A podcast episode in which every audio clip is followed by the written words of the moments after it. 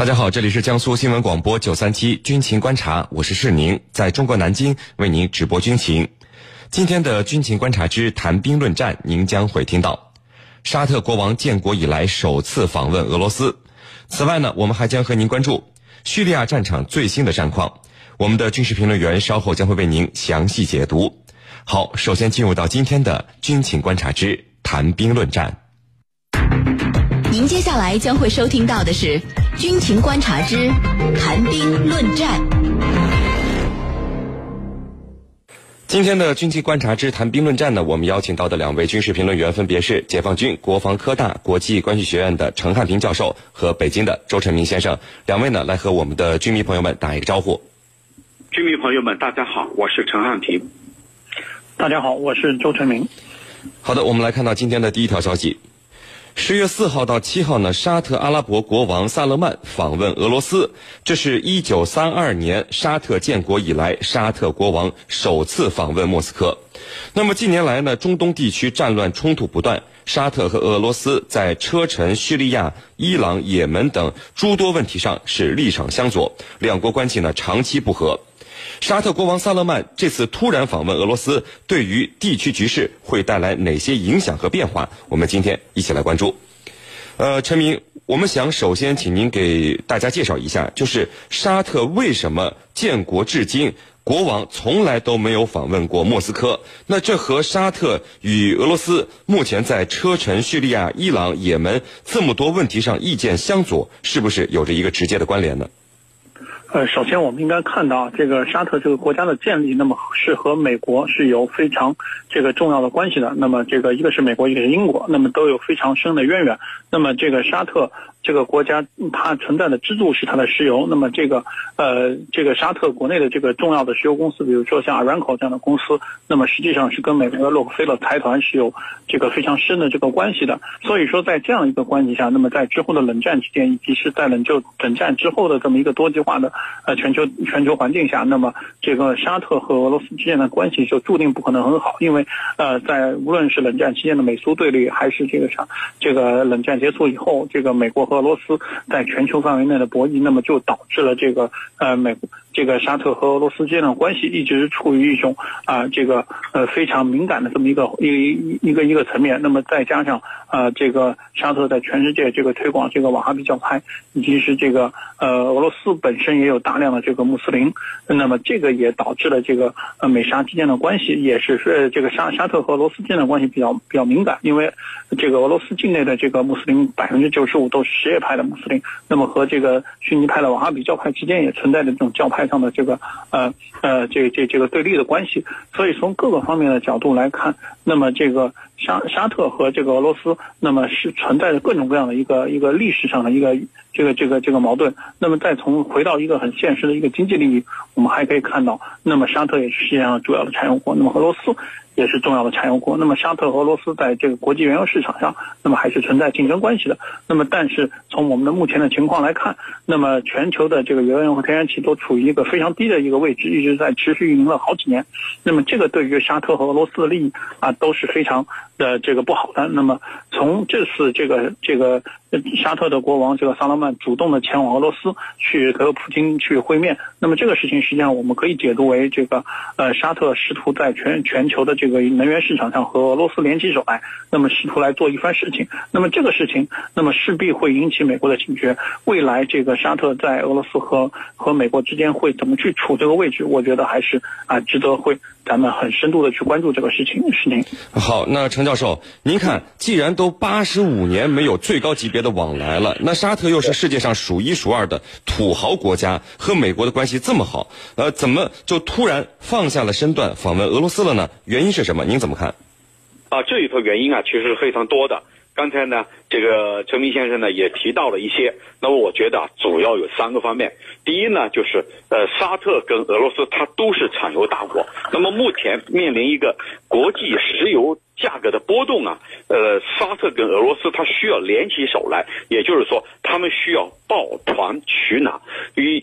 限量保价的做法来维持石油市场的一个稳定。那么在历史上啊，就是以前沙特君主呢曾经和美国的里根政府一起来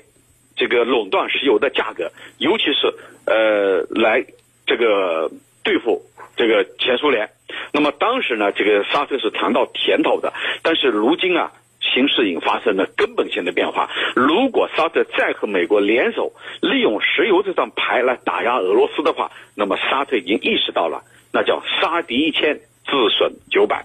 所以呢，与其如此，不如呢跟俄罗斯一起来抱团取暖。所以双方呢，在去年年底开始，在石油的价格问题上。就是说，逐步逐步达成一致。那么现在呢，双方在这个问题上，意味着还要进一步的进行深化合作。第二个呢，就是呃，这个沙特他提出一个叫“二零三零愿景”。那么“二零三零愿景”它的核心就是提升自己的竞争力啊，就是不要把能源作为唯一的依赖。那么，如果要提升自己的竞争力，那就要在大国之间左右逢源。如鱼得水，那么这样的话才符合沙特的国家利益，所以我们就看到了，呃，特朗普五月份访问沙特，紧接着沙特国王到咱们中国来访问，那么现在又是到俄罗斯去访问，咱们军迷朋友们通过这一个事件，我们就可以看到了，沙特原来他是刻意在大国之间，他要保持一种平衡，而不像过去把他自己。这个绑在美国的这个战车上，那么第三个原因呢，就是沙特近年来面临严重的战略透支。这个战略透支呢，主要是指什么呢？你看，呃，率领其他阿拉伯国家跟卡塔尔断交，跟伊朗又是一种水这个水火不相容的，那么再加上在也门的介入，所以呢，导致沙特四面树敌。严重的战略透支，那么在这个战略透支以后，需要进行战略修复，怎么办？那么他想到了俄罗斯。那么如果跟俄罗斯再保持一种比较友好的关系，那么就可以逐步逐步来修复以往的战略投资，把自己的这种各个方面的能力运用的恰到好处，那么逐步逐步改变目前四面楚歌的这个境地。主持人。好的，那么陈明，我们看到在目前中东战乱不断的局势下，其实我们都知道，俄罗斯所支持的国家和沙特有些甚至是不共戴天的啊。那么沙特国王的首次访问会对地区局势带来什么样的影响和变化呢？说说您的看法。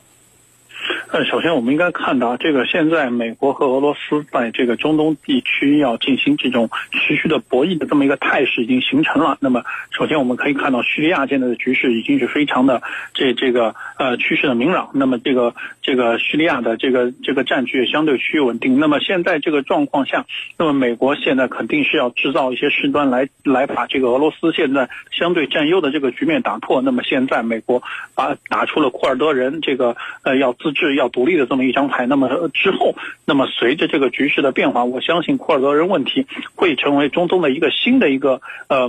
焦点问题。那么这个问题有可能会导致这个这个呃沙特的利益受损，因为我们可以看到，这个库尔德人实际上是控制了伊拉克北部的这个这个这个原油的产区的。那么这个产区如果它的这个油大量被开采，大量的进入到国际社会，那么对于沙特的整个在全球能源市场上的地位是造成影响的。因为库尔德武装，库呃，尤其是伊拉克的库尔德武装，基本是美国一手扶持起来的，这个让沙特感到非常为难。所以在这个事情上，他一定要跟俄罗斯联手起来，要解决这个问题。因为从我们之前的一些新闻媒体的报道，我们可以看到，库尔德地区。以及就主要是这个在这个呃库尔德控制的伊拉克北部地区，尤其在加尔库克附近，那么是存在一些大的原油的这个这个产能呃储储量的。如果说这个储量被释放出来，那么再加上全球现在这个呃新能源的这个发展势头非常的迅猛，那么很有可能会导致全球能源的一个新的一个变化。而且这个库尔德地区的这个原油主要是要通过叙利亚啊。经过地中海北东部东岸的一些这个港口运送到全世界，那么和传统沙特的这个产油区利用这个波斯湾往外运，或者说利利用这个亚丁湾往外运的这个一个渠道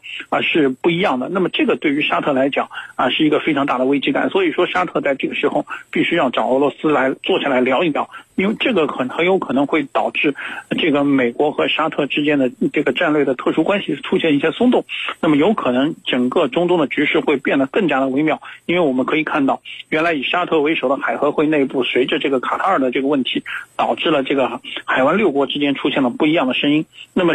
原有的这些这个盟友的关系出现松动之后，那么会形成一些新的这个呃战略上的联合和合纵，那么形成一些新的力量的平衡。我觉得这个这个事情是非常值得关注的事情。嗯，好的。陈教授，那么在过去的几个月里，我们看到埃及、约旦、以色列等多位中东地区国家的领导人是先后到访俄罗斯啊。现在沙特也来了。那么这些国家很多都是抱美国大腿的，那怎么会一起做出了让美国不太舒服的举动呢？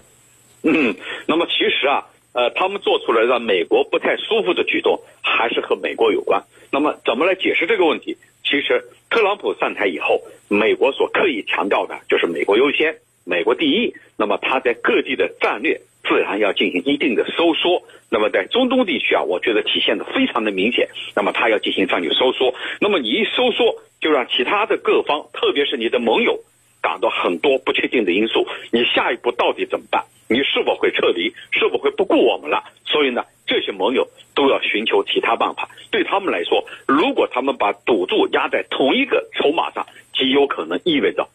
一败到底。我们通常讲的，不能把鸡蛋放在同一个篮子里，就是这个道理。那么第二个呢，就是他们从现实当中看到了一个什么呢？看到了俄罗斯在中东的地缘影响力和军事影响力，这是两个方面。那么我们看叙利亚，你离不开俄罗斯，在俄罗斯的帮助之下，巴沙尔政府目前是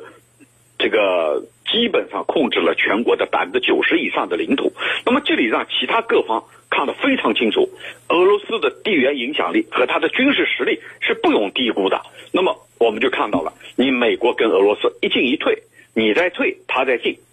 那么自然就让他们意识到必须跟俄罗斯搞好关系。俄罗斯的军事实力那的确不容低估。那么这一次，呃，继土耳其从俄罗斯购买 S 四零零之后，那么沙特。也从俄罗斯购买了 S 三零零反攻导弹，这里头就非常能说明问题，就说明这些国家依然认为俄罗斯将来会在这个地方扮演一个非常重要的角色。那么第三个呢，就是他们也可以以这样的举动来跟美国讨价还价，也就是说，假如你美国不对我重视，不投入你的资源的话，我有可能离开你。投入俄罗斯的怀抱，所以这里呢，尽管他们并不会真正投入俄罗斯的怀抱，比如沙特，他并不会这么做，但是呢，通过这个举动，它本身就是对美国的一个要价的行动，来使他们的外交达到一个溢价的啊溢价溢出来的价码，达到这样一个程度，所以呢，这里头就是围绕着美俄之间的博弈，其他各方呢，啊，并不是当选边。就是选单边，而是选双边或者多边，来使他们的小国的国家利益最大化。主持人，好的，那各位不要走开，接下来呢是半点广告时间，在简短的半点广告之后，我们将和两位军事评论员一起来和大家聊到今天军情观察之谈兵论战的另一个话题。